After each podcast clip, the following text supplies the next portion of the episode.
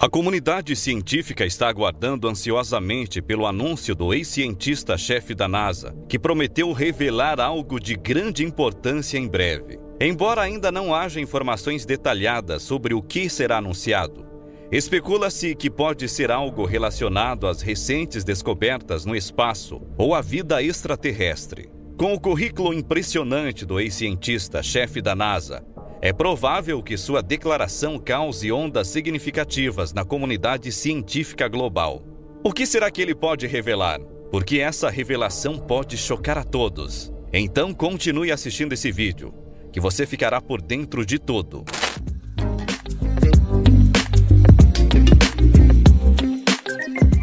Olá pessoal, tudo bem?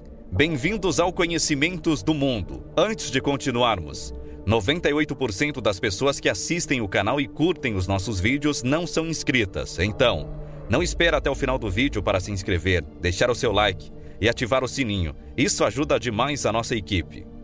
No vídeo de hoje, você irá conhecer os esforços desse ex-cientista da NASA para encontrar vida extraterrestre e até mesmo tornar Marte habitável.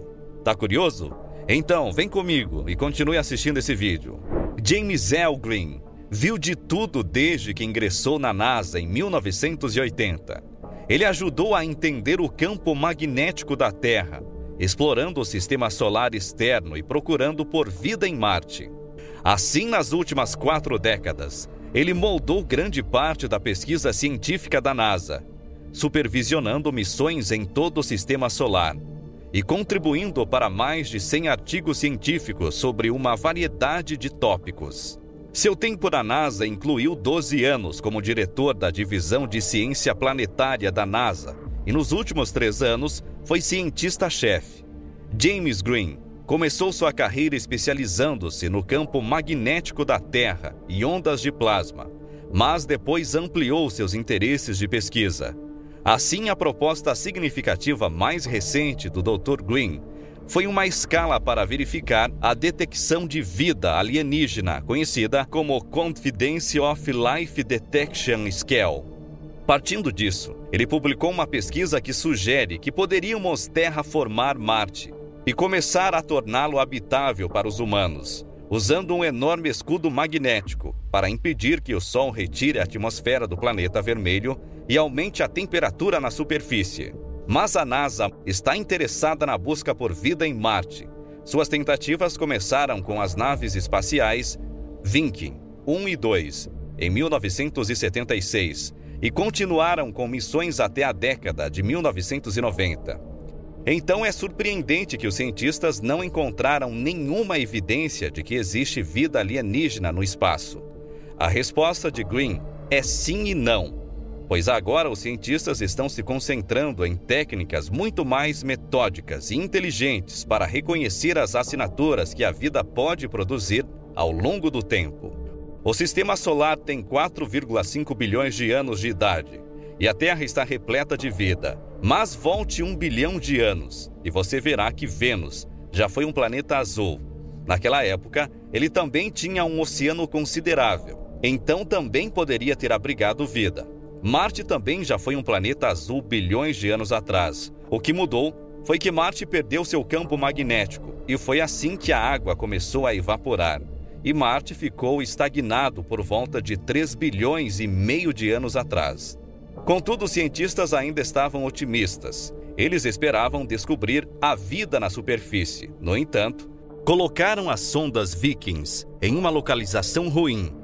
O Dr. Green comparou esse movimento a deixar cair algo no deserto de Gobi. E, na verdade, eles deveriam ter pousado na cratera G0, neste delta do rio, onde o rover Perseverance está agora. Mas eles nem sabiam que existia na época, então eles ajustaram seus planos e reacolocaram suas sondas. Assim, logo depois, uma das sondas havia revelado vida microbiana nos solos, mas apenas um dos três instrumentos o fez. Então, os cientistas não podiam alegar que descobriram vida. Hoje, entendem que terão que trazer amostras de volta à Terra para que possam estudá-las adequadamente. Assim, uma missão de retorno de amostra precisaria ser planejada, e é exatamente isso que estão fazendo agora. A NASA e a Agência Espacial Europeia, ESA, têm trabalhado no programa de retorno de amostras de Marte para trazer as primeiras amostras de rocha e poeira coletadas da superfície marciana de volta à Terra. E se tiverem sorte, também um frasco da atmosfera marciana. Assim, se tudo ocorrer como planejado, as amostras devem ser entregues até 2033. Desde sua chegada a Marte em 2021, o rover Perseverance da NASA vem coletando amostras silenciosamente e, além do mais, está se preparando para trazer essas amostras para casa, que sem dúvida seria uma conquista emocionante para o mundo científico. Todos poderão ver como é Marte. Dessa forma, assim que tiverem acesso às amostras do planeta, finalmente descobrirão se o planeta realmente é vermelho, como aparece nas fotos. Contudo, a missão é um tanto quanto complicada. Há várias etapas para as quais eles terão que se preparar e, com a colaboração da NASA, pretende voltar às amostras com três missões. E sim, isso pode parecer muito rebuscado. Mas a NASA desconstruiu a expedição passo a passo para examinar cada robô autônomo, que terá que cooperar perfeitamente em um planeta que está a quase 400 milhões de milhas de distância.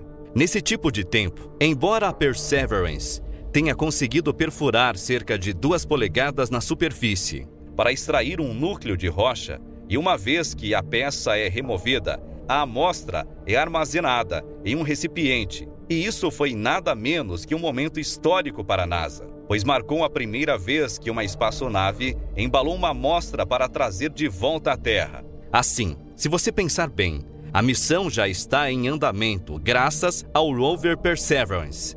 Mas enquanto a Perseverance possa estar ocupada empacotando pedaços de Marte, a missão de retorno à Terra começará em 2028. E parte da missão exigirá dois helicópteros e o veículo Mars Ascent, que serão lançados em direção ao planeta. Lá, esses veículos participarão da coleta de amostras do rover Perseverance, transferindo-as para o orbiter de retorno à Terra, para que possam ser trazidas de volta para casa.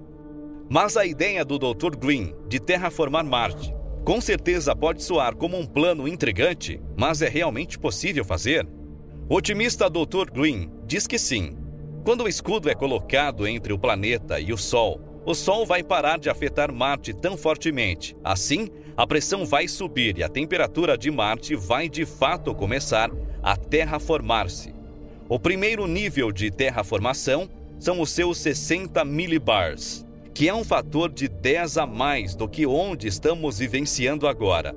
Assim, o limite de Armstrong é o ponto em que o sangue humano não ferve se eles caminharem na superfície. Dessa forma, se os humanos não precisassem de um traje espacial, eles teriam muito mais liberdade e mobilidade. Além disso, as temperaturas e pressões mais altas podem permitir que eles comecem a cultivar plantas no solo. No entanto, certamente, o escudo magnético pode soar como algo que só seria possível em Star Wars. Porém, pode existir várias opções para construir o escudo magnético, pois o Dr. Green está tentando publicar um artigo no qual está trabalhando há alguns anos, mas ele acha que seu artigo não será muito bem recebido pela comunidade planetária.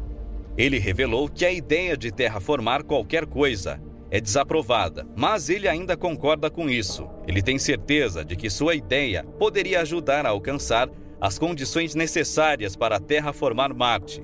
E também acredita que os cientistas também poderiam mudar o ambiente de Vênus se usassem um escudo físico de luz refletida.